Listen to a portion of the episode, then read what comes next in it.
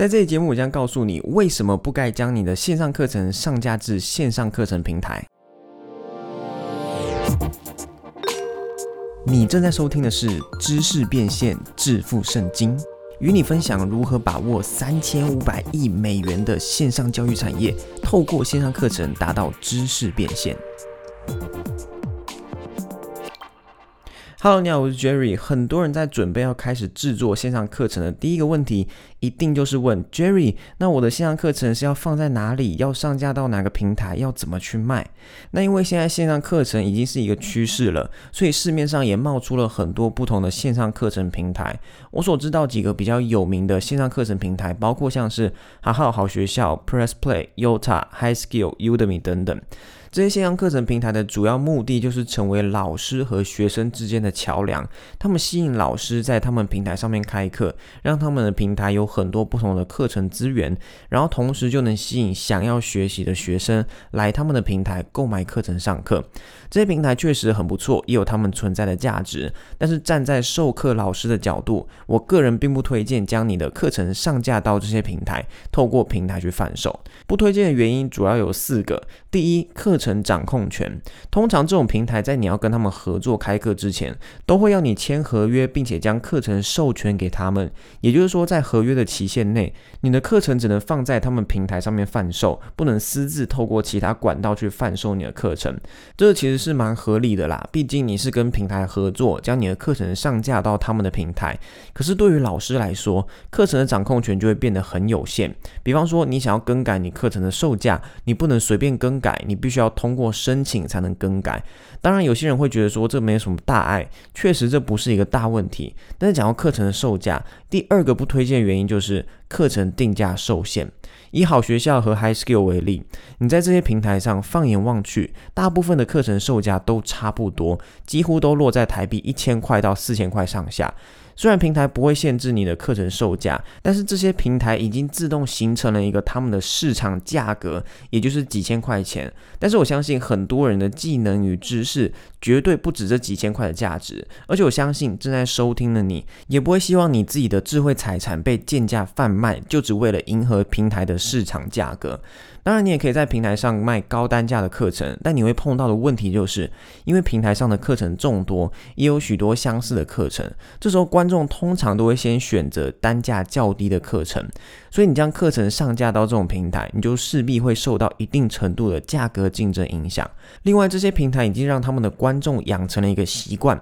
观众已经习惯几千块的课程了，所以他们所能吸引到的学生，大多数都是只愿意花几千块钱购买课程的学生。这时候，如果你卖一个高单价的课程，要销售出去就会更困难。课程定价受限，又会牵连到第三个缺点，也就是利润受受限。你课程售价拉不起来，自然你的利润就拉不起来。除此之外，不要忘了，你是在使用平台的资源，所以你的所有营收都必须要跟平台分润。分润的比例和规则很多，每个平台都不一样，从十趴、二十趴一直到五十趴都有。也就是说，你的营收必须要跟平台分一半一半，其中一半要付给平台。而这个五十趴呢，是好学校。如果你在好学校的课程是透过平台提供的宣传管道销售出去的话，就是要用五十趴分润去计算。当然，我也不是在说分润这个东西不合理，分润是合理的，毕竟你是透过人家的平台使用人家的资源，自然就会有服务费的产生。只是同样的，站在老师的角度，我个人会认为损失很大，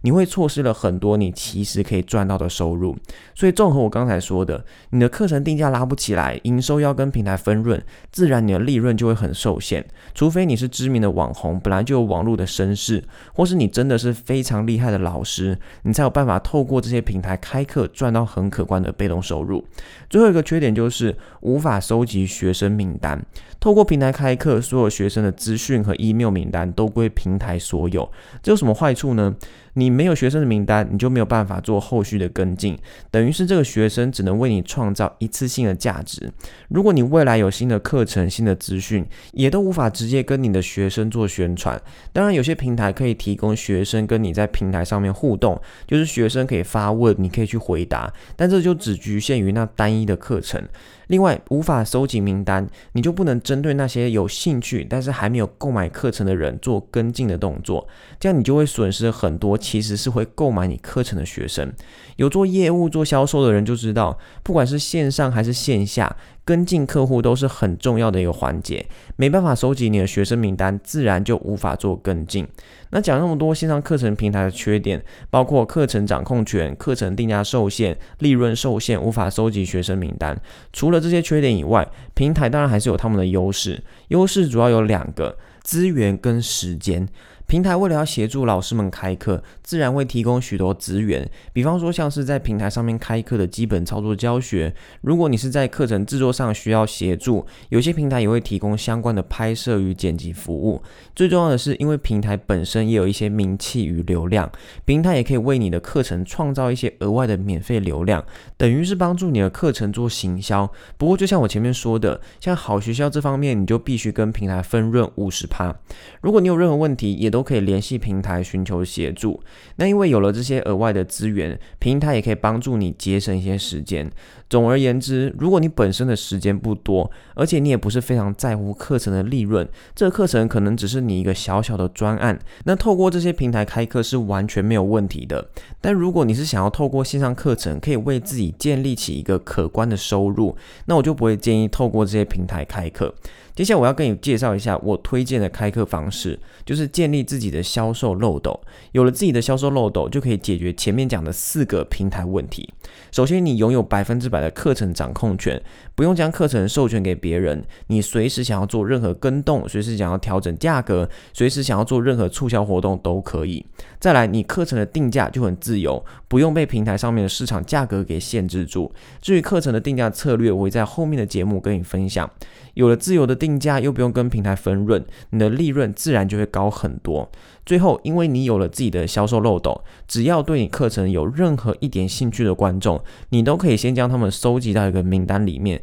并且可以透过自动化的方式去跟进他们，这样你课程的转换率就会比较高，因为你有一个完整的跟进系统。同时，这个自动化系统也可以自动帮你分类那些已经购买的学生以及尚未购买的潜在客户。你后续有任何新的课程、新的节目、新的资讯，都可以直接跟他们分享，等于他们会变成你。真正的观众或是粉丝，这个自动化的 email 跟进系统会需要一个专门做电邮行销的工具。我个人是使用 ConvertKit，也非常推荐 ConvertKit。至于自己的销售漏斗课程要放在哪里，我会推荐使用 Teachable 这个工具。Teachable 它是一个专门让你自己上架线上课程的工具，它不像前面提到那些平台上面有各式各样不同的课程。Teachable 就像是一个单纯的主机，它可以帮你 host 你的线上课程，让你可以建立自己的课程学员专区，学生可以直接透过 Teachable 结账，然后进到你的课程开始上课。要使用 Teachable 就是使用者付费的概念，看你选择的配套付钱，但是它不像线上课程平台那种分润，分润一定会亏比较多，因为你赚越多，你就必须要分越多。但 Teachable 和 ConvertKit 的费用都是固定的，不会因为你赚的比较多就需要付更。多钱，所以以利润的角度来说的话，当然还是自己经营会比较划算。不过任何事情都有正反两面，建立自己的销售漏斗一样还是有缺点。它的缺点就是你可能会需要付出更多的时间，因为你必须要处理比较多的环节，不像是线上课程平台，很多东西他们可能都帮你弄好了。如果你没有那么多时间，你可以去找人帮你处理，或是找人一起合作。但不管怎样，经营好的话，建立自己的销售漏斗，绝对能获得高出好几倍的利润。另一个在有些人眼里的缺点是，自己建立销售漏斗就没有平台可以帮你导流量，但是自己本身又不会行销，不会打广告，要怎么办？确实，对不会行销、不会打广告的人来说，平台能提供一些流量是很吸引他们的一点，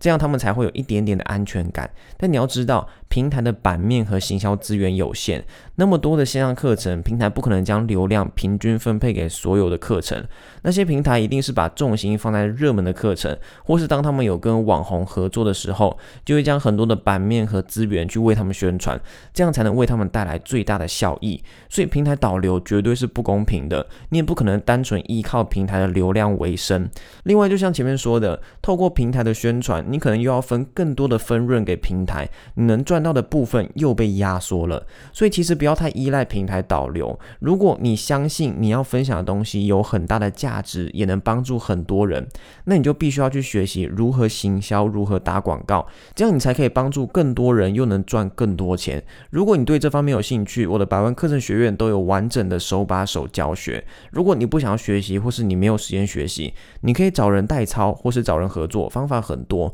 总之，综合以上的优缺点，我个人就是不推荐将你自己绑在平台上，把自己给限制住。这个是我的经验和我的观点跟你分享。你可以不认同我没有关系，反正这些东西都是可以互相交流、互相学习的。这期节目就到这边，下期节目我将跟你分享成功的线上课程必备哪些重要的元素。嘿，如果你喜欢这一节目，记得到 i c c 点 t w 去索取我的免费教学，同时也不要忘了给我一个五颗星的评价哦。我们下期节目见。